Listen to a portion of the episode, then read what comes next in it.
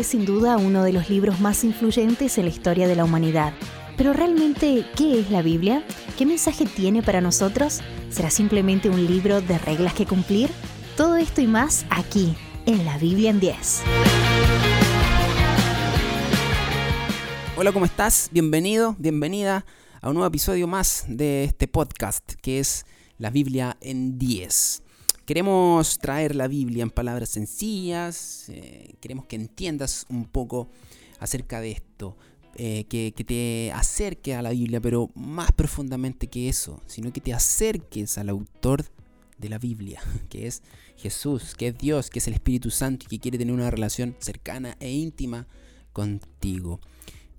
La Biblia es lo que es el único libro que existe, el único libro que fue escrito para ser leído con su autor. ¿ok? Nunca olvides eso, tampoco olvides que la Biblia, más que un libro de reglas o un libro de historia, es una carta de un padre hacia sus hijos, hacia ti, hacia mí. Así que con esa perspectiva, con esa visión tenemos que mirar y acercarnos hacia la Biblia. En el episodio anterior eh, hablamos acerca de, empezamos a hablar este tema que es acerca del reino dividido. Y, probablemente dimos varios datos históricos quizás confusos, quizás engorrosos, pero la verdad que no son tantos si los vemos y los analizamos de forma eh, tranquila. Así que si estás escuchando este podcast, si vas en el auto, si estás o si estás en tu casa, tómate un cafecito, un tecito y, escucha. Y escucha y, disfrutemos esto de, sumergirnos en, la Biblia. Estamos en episodios, en estos episodios donde estamos introduciéndonos a la Biblia.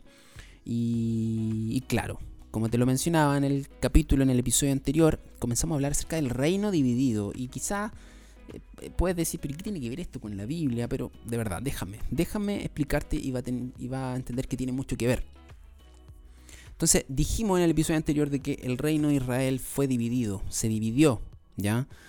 Em, bueno, Saúl lo unificó, luego vino el rey David que lo expandió por medio de conquistas, luego vino el reinado de Salomón, el cual fue muy importante, ya que por medio de él se construyó el templo, y luego de Salomón, eh, a ver, eh, quería abarcar mucho Salomón y, lo hizo y le puso un peso un poco al pueblo, ¿ya? entonces el pueblo estaba muy descontento y, y, luego de ahí viene el sucesor, que es Roboam, eh, y, viene un siervo, el siervo de Joroboam. Si, si, si no cachas mucho lo que estoy diciendo, puedes escuchar el episodio anterior. Te estoy haciendo un breve resumen. Entonces este siervo empieza, y le quiere ordenar a Roboam como la forma que tiene que reinar. Eh, y, no como la forma que lo hizo Salomón, sino de una forma más consciente por el, pueblo en general. Entonces, bueno, Roam al final dice la Biblia que fue peor, ¿cachai? Hizo, hizo absolutamente lo contrario. Entonces ya ahí se divide. Entonces, eh, Roboam reina en el sur, ¿ya? Eh, reina en el sur con las tribus de Judá y Benjamín, ¿ya? Y toma por nombre Judá, ¿ok? Y Jorobam reina en el norte, las otras 10 tribus pero la característica de esto es que eh, reina el norte sin, sin los levitas y sin eh, y por ende sin sacerdotes. Entonces, y Joroboam, Joroboam reina el norte, el reino del norte, el reino de Israel, con estas 10 tribus.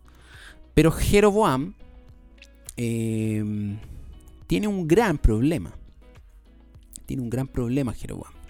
Porque Jeroboam tiene tierras, tiene súbditos, pero no tiene templo y no tiene sacerdotes. Porque estos se quedaron en el reino del sur, eh, en el reino de Roboam, con las tribus de Judá y de Benjamín. Eh, entonces, claro, el templo está en Jerusalén, que era la capital de Judá. Y los sacerdotes también están en Judá, porque los levitas quedaron en el reino del sur. Entonces, aquí viene algo interesante. Eh, Jeroboam, que queda en el norte, comienza a establecer su propia religión, comienza a establecer sus propios dioses, sus propios sacerdotes, sus propias fiestas y sus propios santuarios. Y esto lo podemos ver y te lo quiero mencionar en el libro de Primera de Reyes 12, 26 al 31. Y dice lo siguiente. Y dijo Jeroboam en su corazón, ahora se volverá el reino a la casa de David. Si este pueblo subiere a ofrecer sacrificios en la casa de Jehová en Jerusalén, porque el corazón de este pueblo se volverá a su señor Roboam, rey de Judá, y me matarán a mí, y se volverán a Roboam, rey de Judá. Y habiendo tenido consejo, hizo el rey dos becerros de oro, y dijo al pueblo, Bastante habéis subido a Jerusalén, he aquí tus dioses, oh Israel, los cuales te hicieron subir de la tierra de Egipto. Y puso uno en Betel y otro en Dan. Y esto fue causa de pecado, porque el pueblo iba a adorar delante de uno hasta Dan. Hizo también casas sobre los lugares altos e hizo sacerdotes de entre el pueblo que no eran los hijos de Leví. Bueno, el reino del norte, eh, por idólatras y desobedientes de Dios, fueron conquistados por el imperio asirio, cerca del año 720 a.C. Y a causa de esto se dispersan. Y desaparecieron las diez tribus de Israel. Eh, y no hay registro, al menos no encontré yo, eh, pero no hay registro de qué pasó con ellos. De hecho, se les conoce como las, no sé, son llamadas como las 10 tribus perdidas. Em, y eso, bueno, me lo puedes ver en Segunda de Reyes 17.3, del 3 o sea, 17 del 3 al 6, Segunda de Reyes, o, y en Oseas 11 del 5 al 7. Bueno, luego vinieron los babilónicos a tomar cautivos al pueblo de Dios nuevamente por su desobediencia, otra vez más y mm, en el periodo que comprende este, el año 500 hasta el 537 a.C. Bueno, posteriormente, los medos persas llegan a Babilonia y se apoderan de los judíos a manos del rey Ciro el Grande, en el, alrededor del 500 y 300 a.C. Bueno, y en este periodo ya los judíos habían perdido casi por completo el idioma hebreo. y es por esto que a ver, es por esto que quise mencionar toda esta historia que además es muy sabrosa. Pero em, a este periodo ya los judíos ya habían eh, perdido por completo casi el idioma hebreo. ¿ya? Quedando como por, eh, por lengua común el arameo, que era un dialecto proveniente de la región de Siria. Eh, un lenguaje semítico, como lo, lo mencionamos en un episodio. Entonces, ya después el hebreo fue, eh, fue oprimido por los griegos, en donde prácticamente el idioma hebreo era, o sea, el idioma hebreo entre ellos ya no existía. Y gran parte de los judíos hablaba en griego, no en hebreo.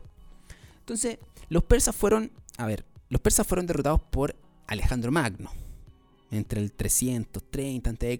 y en cuyo imperio estaba incluido Israel. Se dice Mm, que, no atacó Jerusalén después de que una delegación de los judíos eh, lo convencieran de su lealtad, mostrándole las profecías contenidas en la escritura y que eso debía ocurrir. Pero luego de esto el pueblo de Dios eh, tuvo la libertad y pudieron volver a sus tierras, eh, pero algunos de ellos volvieron a Jerusalén y otros de ellos cuando recibieron esta libertad se fueron a Alejandría. Y en Alejandría se tradujo la Biblia en griego. Por eso quería mencionarle todo esto acerca del reino dividido, qué consecuencias trajo esto del reino eh, dividido, porque tiene mucha relevancia con, con la Biblia. Entonces, en Alejandría dijimos que algunos eh, que, el pueblo judío obtuvo la libertad, eh, volvieron a sus tierras, pero algunos de ellos decidieron volver a Jerusalén y otros a Alejandría. Entonces, en Alejandría fue en donde se tradujo la Biblia en griego. ¿Para qué? Para que la gran mayoría de los judíos que hablaban griego la pudieran leer. Entonces, reunieron a 70, pero eso se le habla como la, la Biblia de los 70. Y es que se reunieron 70, 70, 72, pueden decir, 70 eruditos y sabios judíos eh, para escribir las escrituras en el idioma griego. Esto fue en el 250 a.C. Y esto se conoce como la Septuaginta. ¿Ya? Eh, hay, datos que se dice que, fueron, fueron eh, eruditos de, que se tomaron ciertos eruditos de las de, descendientes de las tribus de Israel. ¿Ya? Entonces ellos se dedicaron a escribir eh, todas las escrituras en idioma griego. Y por eso se conoce como la Septuaginta. Pero, pero algo ocurrió en esta traducción del Antiguo Testamento. ¿ya? Estamos hablando del Antiguo Testamento, ojo. Porque fueron agregados los llamados libros deuterocanónicos, los que mencionamos en episodios anteriores. Eh, estos libros apócrifos, que apócrifo quiere decir escondido. Em, entonces, curiosamente, en la Septuaginta fueron, fueron eh, agregados. Pero luego, ya el pueblo judío y Jerusalén fue destruido por los romanos en el año 70 después de Cristo. Luego de esto, eh, se reunieron algunos eruditos judíos y quitaron todo libro el cual no había registro en el idioma hebreo y considerándolos no inspirados por Dios. Y aquí es donde los libros apócrifos fueron quitados del canon bíblico quedando así los 39 libros que hoy tenemos. Y esto ocurrió en un concilio, el concilio llamado eh, el concilio de Jamnia. Así que, eh, fantástico, fantástico. Vamos, bueno, ya estamos terminando el episodio de hoy.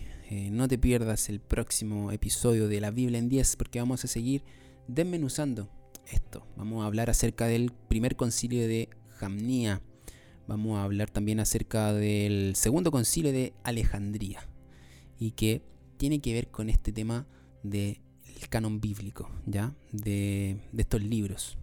Así que eh, no te pierdas el próximo episodio de la Biblia en 10. Que estén muy bien, un gran abrazo y nos vemos.